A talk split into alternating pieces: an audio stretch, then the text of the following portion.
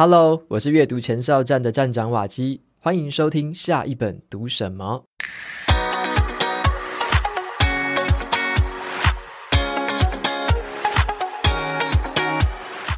今天我要和大家分享的这本书叫做《MBTI：我和我的使用说明书》。那今天呢，我很开心可以邀请到这本书的作者雪莉。他呢是心理学专家，也是 MBTI 的国际认证讲师，同时他也是热门的 YouTube 频道“雪莉的心理学笔记”的创立者。那他最近刚出版这本书，就是以 MBTI 来做主题。这本书呢，可以很深入浅出的带我们去解析 MBTI 的理论，还可以帮我们更了解自己要如何样去运用这个 MBTI 来改善我们的生活。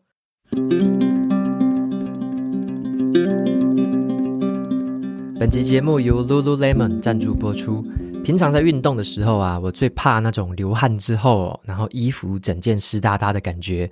像是啊，我喜欢跳国标舞，所以呢，在练习的时候就需要穿着那种有延展性、透气又通风、舒适又有型的衣服。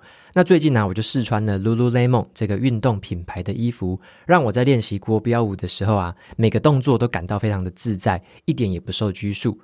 那我最近穿起来有一件很喜欢的深蓝色裤子，这个就是 Lululemon 它推荐给男性的商品，叫做 ABC Pant。当我在跳国标舞的时候啊，不论我做出什么样的姿势，它的这个极佳的延展性都能够适应各种刁钻的动作。透气感呢，也让我觉得非常的舒适。除了它的弹性、抗皱、透气，还有耐磨之外，它本身的人体工学剪裁也非常的利落。因此呢，它不仅适合在运动的时候穿着，平常在外出休闲的穿搭也非常的适合。那 Lululemon 它是来自加拿大的一个品牌，他们是功能性的瑜伽服装的开创者，特别重视科技创新，像是触感科学。他们也针对各类的运动研发出不同的面料。他们不只是提供运动服饰，同时也很在乎大家的身心健康，经常在举办各种社区课程啊，鼓励大家透过运动来获得正面的力量。那么在前阵子啊，Lululemon 它在新竹的巨城百货也开设了全新的分店，热销的商品都可以在这边一次买齐。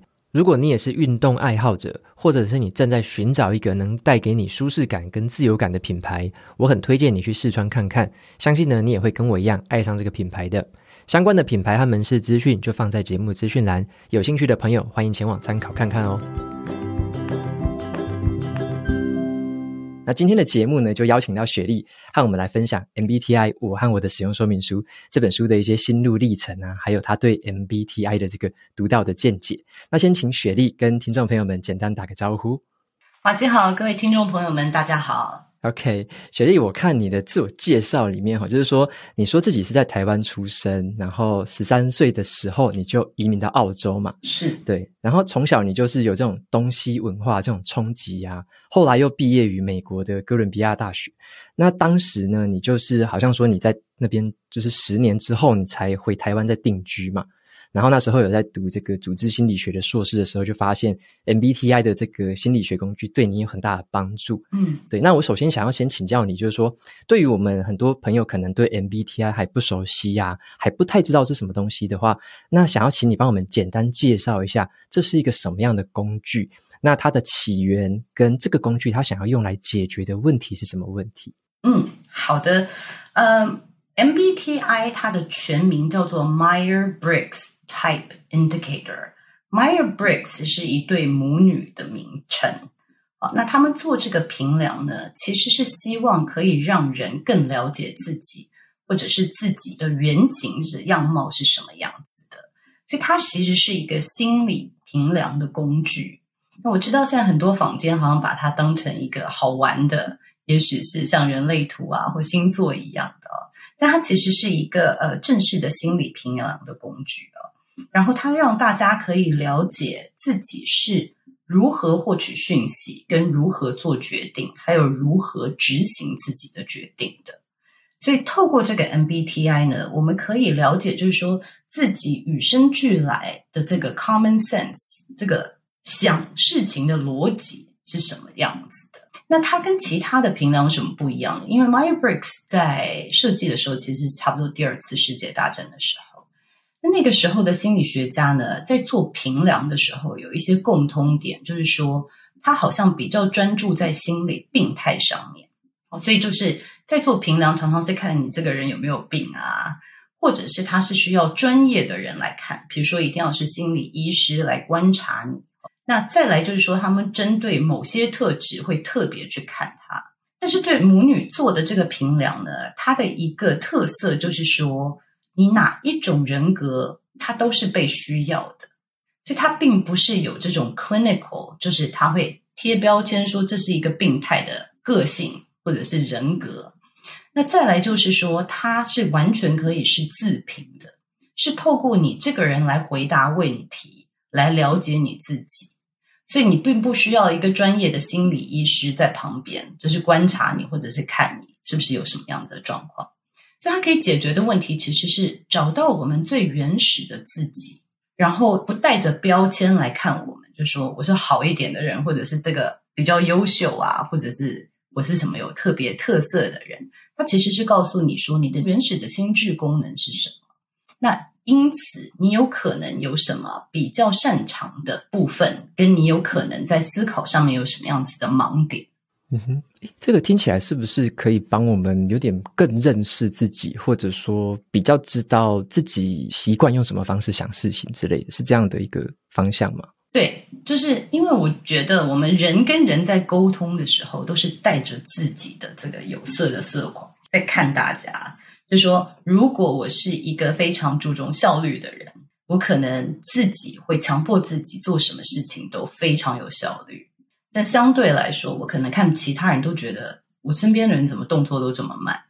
啊，比如说我是一个一百九十公分的人，我走到房间里面，我都觉得每个人都是矮子，所以我多多少少会带着我自己本身的特质，我的投射在看其他人。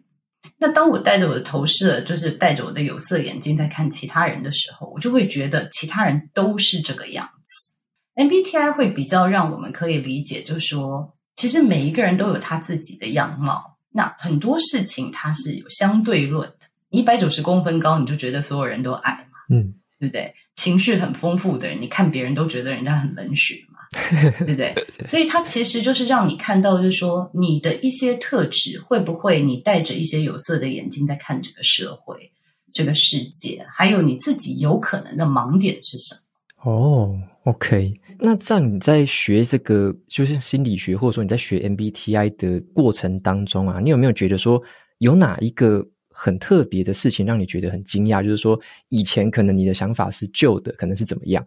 那你在知道了 MBTI 之后，你觉得很惊讶，然后你可能改变了那个旧的想法，有没有这样子一个桥段？我觉得有，就是有几个。第一个，我觉得就是像我刚刚说的，因为有些我们的思考逻辑在这个社会上面比较被接受，比如说做事很落实，然后执行力比较强。所以执行力比较强，就是说在最短的时间可以运用所有的资源完成事情的人。似乎在这个社会上被看起来是比较有价值的人，那所以说我们会相对来说就是比较想法天马行空啊，或者是比较不愿意跟别人分享自己想法啊，或者情感比较丰富的人啊，多多少少在这社会上面，我们会觉得说，哎，这个人怎么就是这么玻璃心啊？或者这个人怎么这样子，就很容易看人家不顺眼，或者是贴标签。嗯，就是我们社会好像有一定的价值观。就我觉得学了 MBTI，它让我看到说，其实很多特质它只是特质。就是我们觉得说这个人懒散，其实也许他不是懒散，只是他知道适当的要做休息。那相对的，我是不是有不让我自己休息的时候？就说，所以透过 MBTI，我会让我觉得、哦，原来是这样子。就是我一直觉得我身边的人怎么都是这么懒，都是怎么样怎么样。也许不是他们的问题，也许是我的问题。然后再来，我觉得另外一个就是说，因为我有这样的状况，所以我跟其他人的关系很多都是我们共创出来。如果我带着这样的投射在看你，就是说瓦基，你就是一个很懒的人。那你一定觉得我对你带有批判，嗯，那你跟我的互动方式，也许跟另外一个人觉得哇，今天你是一个很努力的人，就不一样，嗯，所以很多时候我们的关系是共创出来的，但是我们很常会觉得是别人的问题，就是我关系中有碰到关卡是别人的问题，我觉得这都是在学心理学或组织心理学的时候，还有 MBTI 的时候。让我恍然大悟说，好像似乎知道这个理论，可是哇，原来我人生中的卡关很多是我自己共创出来的。那共创出来的原因是我这个人有这样子的盲点，了解，有点像把我们自己的假设说，我有偏见哈，我可能又把我的偏见又投射在别人身上，或者是把我自己的主观的看法又投射在别人身上那种感觉。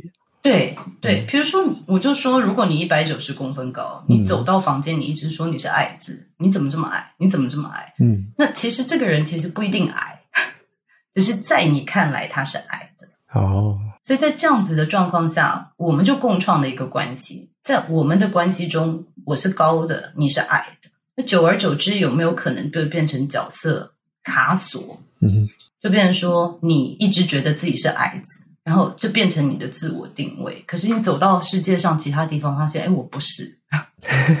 了解。所以我觉得，嗯，他对我就是自我觉察很有帮助，还有对我跟亲密的关系中，亲子关系都有一些帮助。嗯哼，嗯哼。那我想特别帮听众朋友问一下，就是说，像你在写这本书的时候啊，你有没有就是很希望说读者可以从这里面，像刚刚讲的这个 MBTI 的这个测验，能不能从中获得什么样的启示？或者说，嗯，像我们要读这本书的话，我们可以怎么样去使用它？怎么样去读它？嗯嗯嗯，我觉得我的书里面真的就是希望大家可以做最舒服的自己，因为我觉得我们常常真的就是角色卡住。或者是我们有一个人设是卡住的，因为你会擅长用的那个功能哦，就是说我刚刚讲了，比如说非常是绩效目标导向这个功能，你可能觉得因为我很厉害，所以这是大家都应该重视。哦，所以你就变成永远就是说你的人设是我就是一个很能干、很厉害的人，那这时候你就会不敢让自己失败，不敢让自己有一点情绪，然后一直压迫自己要一直戴着这个面具在社会上活下去。那其实我这本书里面我就有提到说，你的每一个特质，它有它的阳光面，也有它的阴暗面。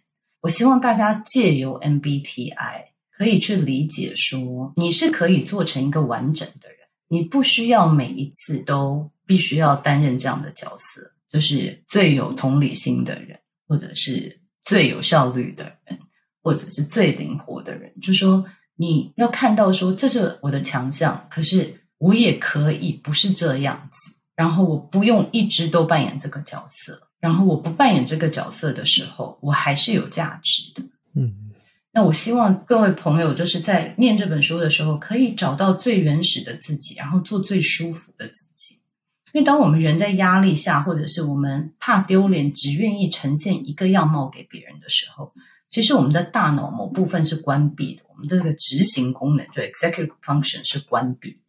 导致我们会做出一些很奇怪的决定，就是当你没有办法呈现你的全部的样貌或做最舒服的自己的时候，是希望透过这本书可以达到这样子，让大家更理解自己，更接受自己。嗯哼，诶，那就像这个测验，它像我之前有做过一次，那我比较好奇是说，像我们做过一次，我知道说我现在是某个 MBTI 的类型之后啊，那这个东西它会随着时间改变吗？我就比较好奇的问题就是说，我们刚像刚刚雪莉你有提到说，我们认识自己可以做自己嘛，可以做一个自己比较舒服的样子，这样子去过生活。那我们到底是要一直忠于现在自己的这个样貌，还是说我有可能在未来的某一个时间点是有可能改变 MBTI 的类型，或者说我有可能变成不一样的一个人？有没有这种可能性？我觉得你如果想要成为不一样的人，你一定做得到。就像我们每个人都有演戏的天分。比如说，我跟你讲话的时候，跟我跟我小孩讲话，跟我跟我老公讲话，或者跟我每个人讲话，其实都是不一样的样貌。我们有各式各样不同的面具，所以你永远可以成为你不想要成为的人。就像我这样的身材，我可以穿着束缚衣束裤，这样看起来就比较瘦。可是我可以穿多久？因为这个不是我最舒服的状态。我可以一直勒着我的，就是穿着这种塑身衣。可是我长期就会在一个很不舒服的状态下，所以第一个要回答你的问题就是说，你永远可以成为你想要成为人的样貌，可是这个样貌适不适合你？你在这个样貌下，你是不是在长期在焦虑跟压力下？然后再来就是说，人会不会改变？我觉得人一定会改变。三岁的你跟十三岁的你，二十三岁你，三十三岁你，一直到老，就是你每一年的状态都不一样。那你每一年状态不一样，是你这个人变了吗？还是你变得比较成熟了？那 MBTI 其实我把它举个例子，就是说我们评量出来，你其实是告诉你是哪一种种子。比如说，有的人是向日葵，有的是玫瑰，有的是海芋，有的是百合花。就是你只是知道你的天性如何，但是同样是一个类型的种子，我放在不同的土壤里，你长出来的样貌是不一样的。所以随着时间的改变，就是你可能你的土壤的状态不一样，或者是外在的气候也不一样，你就会呈现不同的模样。但是本身的你还是你。就是你如果是玫瑰花，你很难强迫自己去做一个向日葵，这不是你的天性。你可以想办法装成这个模样，但是同样的，就是说你就是玫瑰花，可是玫瑰花刚刚开，跟它快要谢的时候，它又长得是不一样。所以人一定会变，可是我们看到的改变是表象的改变。也许随着时间的增长，你也越来越成熟了。成熟的时候，你可能比较能够接受自己某些部分。那你看起来好像，诶，以前这个人好像很凶，现在他随和多了。以前他非常绩效导向，现在他比较有同理心。这可以是后天学习的，就是我真的领悟到，哦，这样做好像是因为经验的累积，觉得我在开发不同的心智功能，但是你的类型没有变，嗯哼，嗯哼，就说你最舒服的状况没有变。你原始的种子没有变，变的是你的行为跟你的智慧。嗯哼，所以我要特别也是跟观众朋友提，很多现在网络上面免费的评量，就说哦，我是某某类型，所以我就一定是这样子的人。那我跟你讲，绝对不是，因为比如说讲 ENTJ 好了，你十六岁的 ENTJ 跟六十岁的 ENTJ，他就长得不一样，因为他有一个成长的过程。然后再来就是看你在什么样子的社会生长，也许是对你这个种子比较友善的社会，那你会长得比较健康一点。当你的社会非常批判你的特质的时候，那你可能会长得比较差一。所以它听起来就是说，像假设我是这样子，好，我们好像知道说 MBTI 会把我们区分成十六个类型。那像我自己是 INFJ，我测起来是这个类型。嗯，然后你的意思是说，像我可能在刚出社会，可能二十几岁的我，跟我现在可能已经三十五、三十六这样子不同阶段的人，即使我都是 INFJ，可是我所表现出来的行为，或者说。我思考事情的一些方式可能会不太一样，可能底层的我或者说内心的我还是有 INFJ 的这样的一个特性，是这样的意思吗？嗯，是是是，就我觉得最简单就是说，我们出生下来你就有偏好手，对不对？嗯、有的人是偏好右右手的，是惯用手是左手。嗯哼，你可以透过社会化的过程学习怎么用你的非惯用手，就我可以透过后天学习了来用左手吃饭，左手写字。可是我的天生就是，如果是紧急状况的时候，我还是用右手来保护自己，对不对？嗯、这是我天生的惯性。那就算我之后左手练得再更好，但是我的天生的习惯，我还是一个惯用手是右手的人。嗯哼，我觉得瓦基，你这个人也没有变了一个人嘛，没有你还是你嘛，对不对？对，就是不管是哪一个年纪的你，都是你。也许别人看起来你这个人变。可是我觉得人本身他就应该是他的角色或者是他的行为都是流动的，嗯，就是我不可能在任何一个环境我都是嗓门最大的话最多的人。如果我进去一个环境是大家都很熟，没有一个人认识我，我不可能是那个讲话讲最多的，对不对？对，就是说我本身在同一个年纪，我碰到不同的人，我都有不同的状况，可是我还是我。这些只是不同面向的我，嗯哼，因为我们人其实有太多面向，嗯哼，嗯哼，OK，这样了解了。那在你写这么多种类型的时候，你把这些类型的分析啊的跟描述，你都写到这本书里面嘛？嗯，有没有哪一个类型是你觉得在写的过程中觉得很难写、最难写的？就是你想要怎么描述它，都描述的不太对，或者说你想要调整，你怎么样描述它的？我觉得对我来说。比较困难的，也许是我自己的性格，嗯，因为我一直要去确认，他说我是不是带了太多我自己的投射，因为很容易讲的就是你自己，你知道吗？对，就想说这是在写我的自传呢，还是我在分析这个类型？所以我觉得各有各的困难。写自己的困难是发现说，我可能写的太细，这是不是变成说只是关于我了？那写别人的类型呢？有的时候你还是站在一个试图了解的状态下，那你就会想说，我可不可以想办法看到他完整的模样，还是我有没有在贴标签？嗯，所以要一直不停的去检视，说有没有把它变成太 one dimensional，就是太单面向。就说这样子的人就是一定就是天马行空，一定就是怎么样。所以我觉得困难的都是在一直在看我自己有没有潜意识偏见跑出来。哦，所以比较是这个部分，对对对。这答案蛮出乎我意料的，可是听完又觉得很合理。就是每当我们要讲自己或是描述自己的时候，那个难度好像是最高的。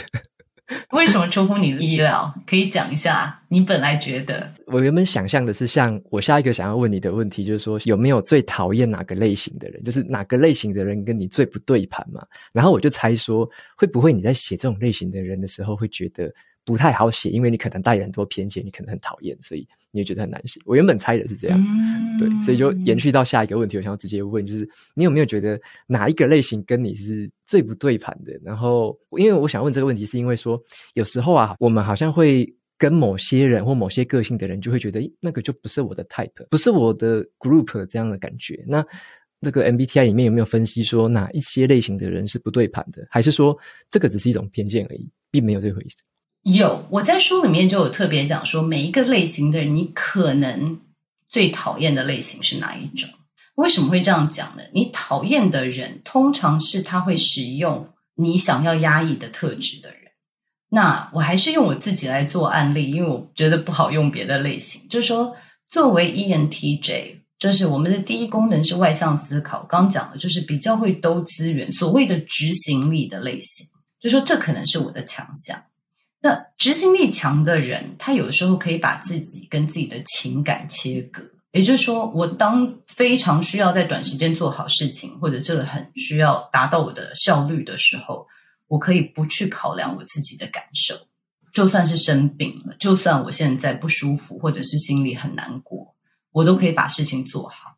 就久而久之，这就会变成我成就的来源。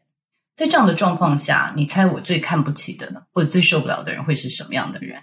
最受不了哦！如果我是这样子的人的话，难以忍受吗？对，嗯，我还没有那个画面呢。我想一下，就是好，那我我讲，就是说，当我在很压抑自己，就是说不可以情感用事，该做的事情就把它做完的时候，嗯，我看到别人如果因为自己的脆弱而没有办法继续做事，这样子的人就会变成我的触发点。哦，就说生什么病忍一下，怎么这么草莓？对不对？哭什么？这有什么好哭的？事情做完再说。就是因为我压抑自己，不让自己的情绪出来，所以我看到别人有情绪，他会非常让我会触发我的点。嗯，OK，他会是我的触发点。嗯哼。那我要讲的就是说，当我在学这个了以后，其实我就会非常小心看别人，因为我们就学到了，当别人的行为反应或者他的性格会让你觉得讨厌的时候。其实某部分你在压抑自己这个层面，就说这个是你自己有的特质，嗯，所以我到中年以后，我才发现说我不是没有情绪，我只是不愿意去看我的情绪，嗯，所以我为什么会开始中年又回去念硕士等等，其实就是因为中年碰到了很多失败，然后开始觉得很忧郁，不知道为什么，就那个情绪是很庞大的。然后一碰到这样庞大的情绪，就是动不动就会哭啊什么，我自己也觉得这不符合逻辑，我怎么会变成这个样子？嗯，到底我发生了什么事情？那之后再去看，就发现说我长久以来没有跟我的情绪做连接，所以这些委屈、难过、悲伤，其实我根本就觉得这有什么？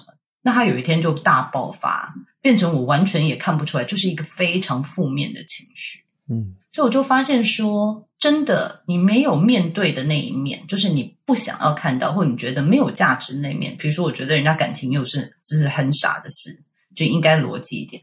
就我没有办法接受我有这一面的时候，我长期压抑，它就会变成我的阴影。嗯，那有些人注重的是团队的和谐，为了家人开心，就是牺牲自己，所以他也会希望每个人都牺牲自己。所以他看到别人为自己想，就觉得这些人怎么这么自私。嗯哼，就是回答你的问题。我觉得自从知道这件事情后，我就不太会去看说这个人为什么这么讨厌。当我在对某些人有负面的情绪的时候，我第一个会来看说为什么他让我不舒服。我讨厌他，我是不是自己有些什么情绪是没有解开的？嗯。那像以前我讨厌有情绪的人，现在我已经看到这个部分，我觉得人都应该要有情绪。我看人家哭什么，我就不太会觉得，哎，怎么这么烦，怎么这么感情用事？可是我现在看什么样的人，觉得有一点烦呢？就是很自以为是的人，嗯。所以我就开始反省说，哎，是不是我最近因为讲太多话，自己觉得自己很厉害，所以当别人有。跟我不同的见解的时候，我就觉得这个人怎么这么自以为是？那其实就是我自己变得比较自以为是。嗯，所以现在我比较少说看什么人不对盘，因为我觉得看到人不对盘都是我可能潜在压抑的自己，所以比较会花这个时间去反省自己吧。我觉得这个让我的一个收获是说，有点像。以前我们可能还没有接触这方面理论，或还不认识这种东西的时候，我们会从就很自我中心的角度去思考，就是有点像你刚刚说的投射啊，嗯，或者说我自己内心的压抑，我就把它也投射到别人身上。是，可是当我们如果说从这本书里面，如果说从里面更去了解说不同类型的人他的一些特质是什么样的时候，我觉得好像会让我们。更有一个同理心，或者说更懂得怎么去换位思考，因为有点像我们对于各种类型的人更多元化的了解之后，那在看到不同类型的人，原本我们可能是带着批判性，或者是带着厌恶感，嗯、带着喜好在看，可是现在我会觉得，听你这样说起来，会用一个更为。是客观吗？或者说是有点像可以去同理对方，从对方的特质去思考，说为什么他会这么想，或者说他这么想是因为我对他的投射是什么？好像会变成一个更全面、更成熟一点点的人去这样子去思考，对不对？我我希望大家成为这样的人，因为我觉得社会要和谐，或者是我们希望大家都可以过得比较舒服、开心一点。因为我们现在看到很多就是。网民啊，都会就是骂人啊，或者是只要一有人犯了什么错误，都是无限放大哦。对，我觉得这代表大家对于自己都比较不能接受，嗯，因为我们都希望大家看到我们最好像完美的那一面。那事实上，我觉得在这个社会，如果可以多一点包容，那你要让社会有多一点包容，应该要从每个人自身做起。就是我看得懂，有些人希望团队和谐，我也看得懂，人必须要每个人先照顾好自己。就是我不再看到照顾好自己的人，觉得他们是自私；我不再看到说有跟情感连接比较深的人是就是太感情用事的人。嗯，就是发现这个世界每一种人都是被需要的。嗯，那第一个我可以接受我自己有这样子的面向。然后第二个，我不再带批判的眼光在看别人的时候，就整个社会就会变得比较和谐，因为每个人可以做自己，而不会担心说，哦，我表现出这一面，别人会怎么看我？那你就可以看到说，这十六种不同的人，这十六种不同的种子，在不同的状况下，他们都是被这个世界需要的。那每一个人的特质都是被这个世界需要的，在不同的时候，嗯哼，嗯哼，啊。所以可以让大家都做比较完整的自己，其实我们整体的社会就会比较健康。嗯，了解。我我刚刚有想到一个譬喻，就好像是说，我们如果说都是用黑跟白，就是对跟错。好，我跟别人那种感觉是二元分立的话，那就变成说很极端，或者说就是看到一个是一个黑白的世界。可是像 MBTI，我们就举例，它可能有十六种类型嘛，那就是十六种不同的色彩，就好像是我用一个更多元的色彩，可以看到一个更彩色、更鲜艳，而且它才是真正这个世界的样子。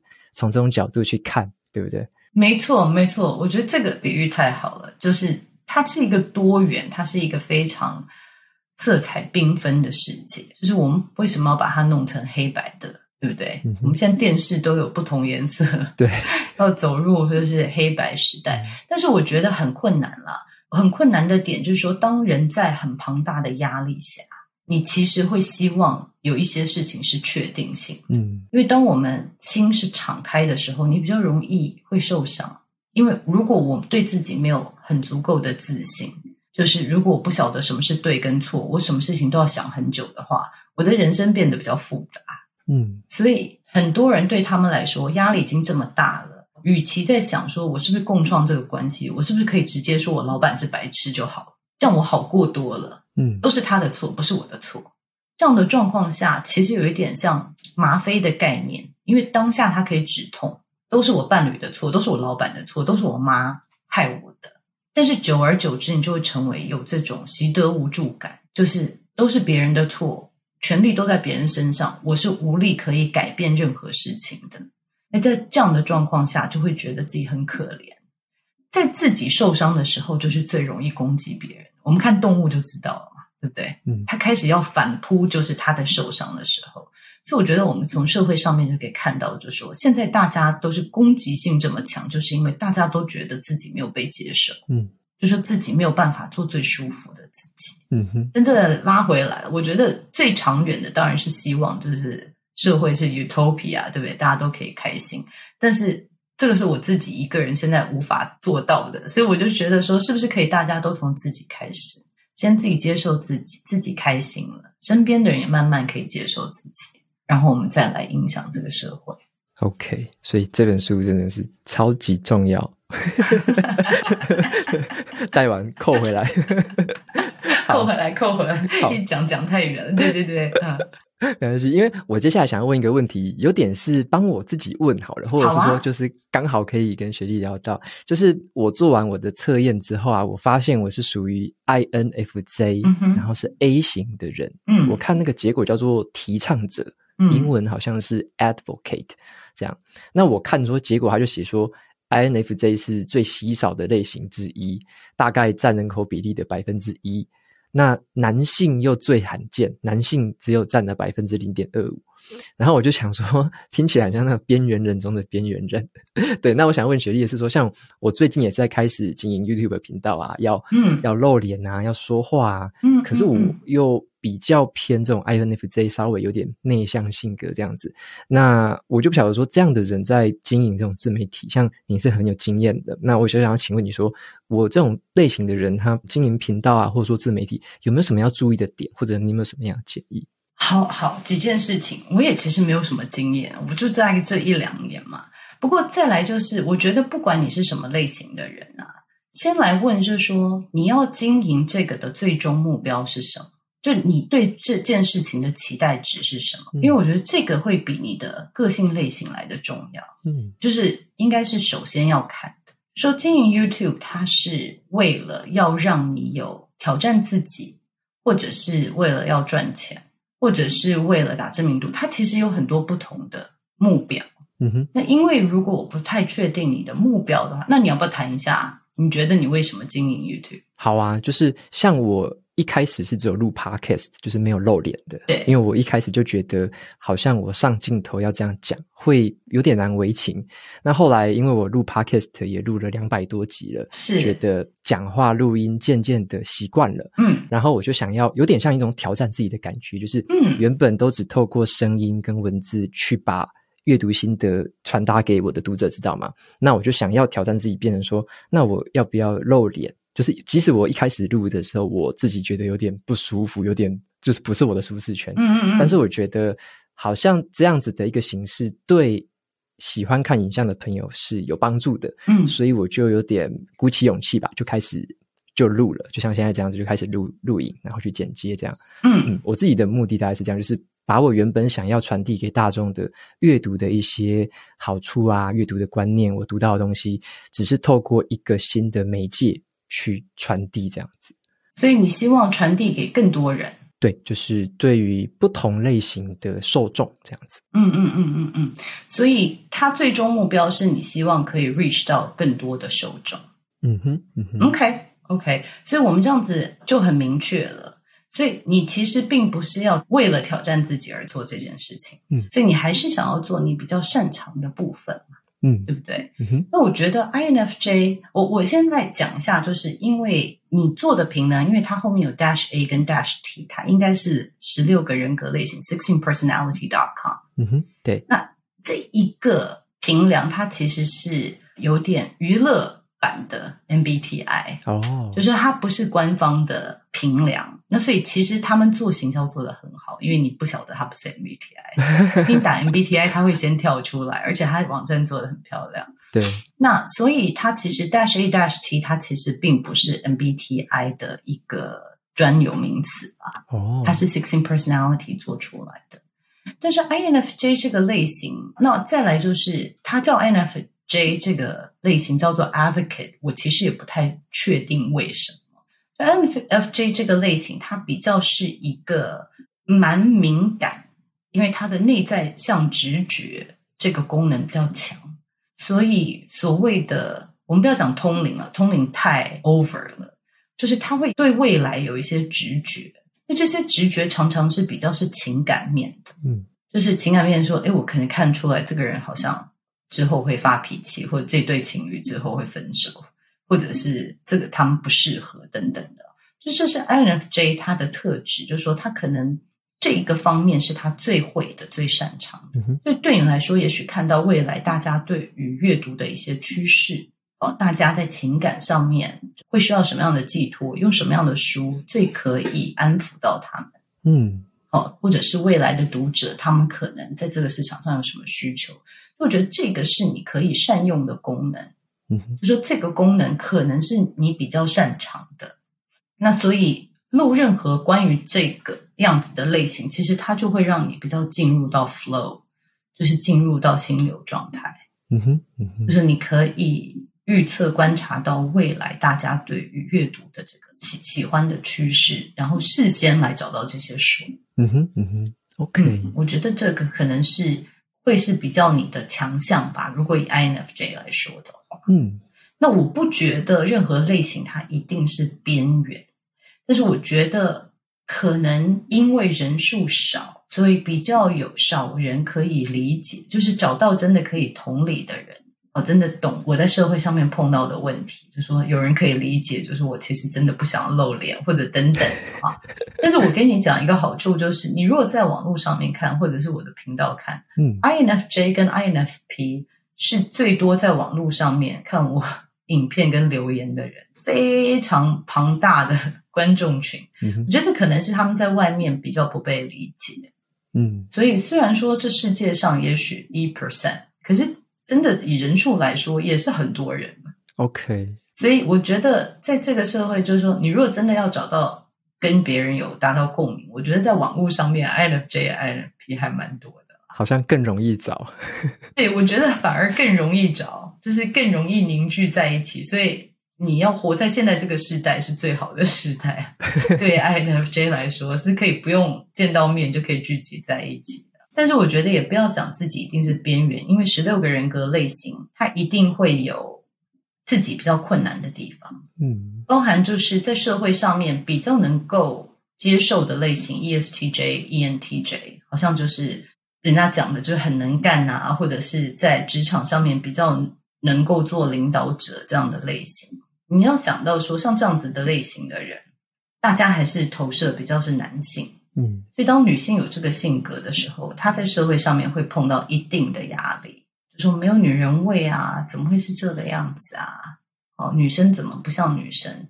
你碰到比较情感面的。就是很同理照顾大家的男性，你可能说，哎呦，他是不是花花公子啊？或者是他怎么这么情绪化？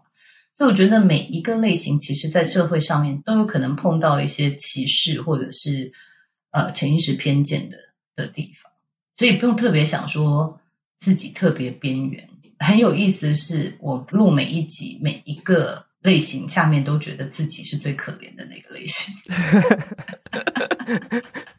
我有看你的影片。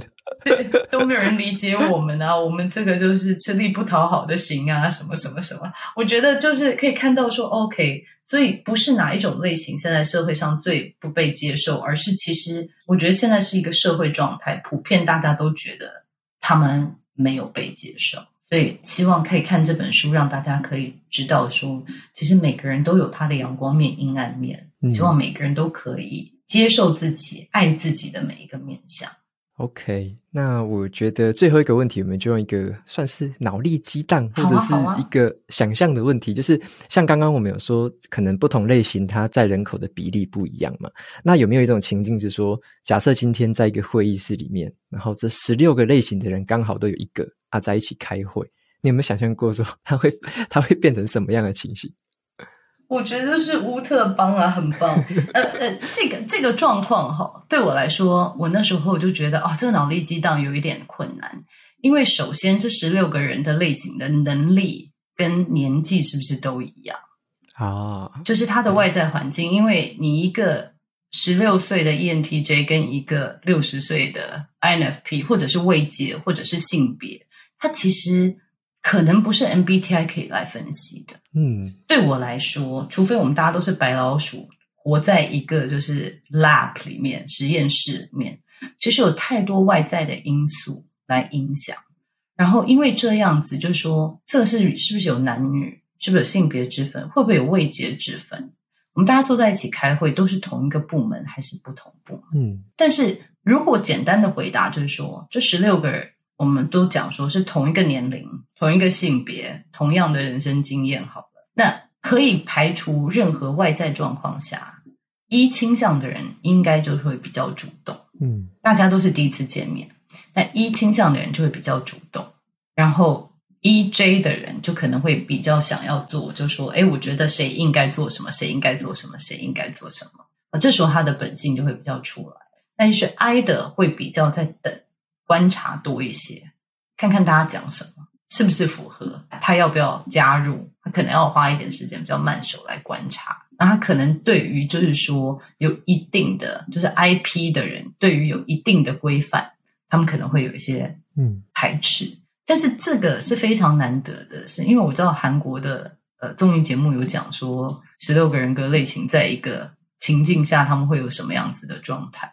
那我觉得这个其实对于 MBTI 会有一点造成大家的误解，因为外在环境的重要性实在太重要了。嗯，你的性别、你的生长环境，对，包含你的长相跟你自己的自己觉得自己的状态好不好？对，所以我不会用 MBTI 做任何预测。嗯哼，嗯哼，因为我觉得很难。比如说瓦基，你跟我聊天的方式跟其他作者聊天方式，我相信不一定一样啊。你看我话这么多，如果你碰到一个人都不讲话，那就会不一样的情境，你就是完全不一样的情境。所以我很难说 INFJ 一定怎么样。嗯嗯，嗯因为你要看 INFJ 是跟谁，对不对？嗯嗯、然后那个人的年龄、那个人的状态是怎么样？OK，了解。我觉得这个也是帮我去解答一个疑惑，就是说。MBTI 它不是说要我们去学会贴标签哦，并不是这样。对，就它反而是让我们知道说有这样子的一个不同类型的特质，在不同的人会有这个状况。可是。就像你刚刚一直有强调的，对于我们的生长环境啊，我们所工作的职场的状态啊，我们生活的能力啊，或者说其他的一些东西，其实它都会有综合的影响。嗯，那它所表现出来，或者说它表象上面让我们看到的，就会是一个不一样的情境。它只是有点像是一个相对的，它不是一个呃十六种绝对值这种感觉嘛？对，我希望大家可以了解，就是它不是十六种绝对值，然后你一直会改变。你的类型不会变，但是你会一直成长，你会越来越有智慧，你会越来越有人生经验，这是一定的。所以你的行为有可能会改变，那不是你的类型改变。嗯，我觉得我希望大家可以理解这一点。嗯哼，那我知道很多人就可能会用这个来合理化自己一些行为，我就是霸道啊，因为我就是什么类型啊。那其实这也不是我们希望 MBTI 使用的。了解了解，谢谢雪莉跟我们就是进一步的这样说明。嗯、对，那最后就是看，如果听众朋友们对 MBTI 有兴趣的话，可以在哪里找到你，然后可以追踪到更多资讯，详细简单介绍一下。OK，所以我自己在呃 YouTube 上面，还有 Billy Billy 就是 B 站上面有一个频道叫做雪莉的心理笔记，嗯，是 Sherry's Notes。然后，当然就是如果有希望看到更多 MBTI 相关的资讯的话，我在书里面是比较有系统的把它做了一个介绍。因为录影的时候，有的才十五分钟，有的就是四十分钟，每个类型讲的长短不太一样。所以在书里面是比较有系统的把它做一个分析跟介绍了。所以如果对于 MBTI 有问题的话，欢迎看我的影片或者是买我这本书。OK，谢谢雪莉跟我们的分享。那刚刚提到的所有资讯，我就把它整理在节目资讯栏里面。有兴趣的朋友就欢迎前往参考看看。好，那节目到这边就进到尾声哦。如果你喜欢今天的内容，欢迎订阅下一本读什么。大家也可以订阅我的免费电子报，每周收到最新的读书心得和好书金句。那我们跟雪莉就到今天这边告一个段落，下次见喽，拜拜。好，谢谢，拜拜。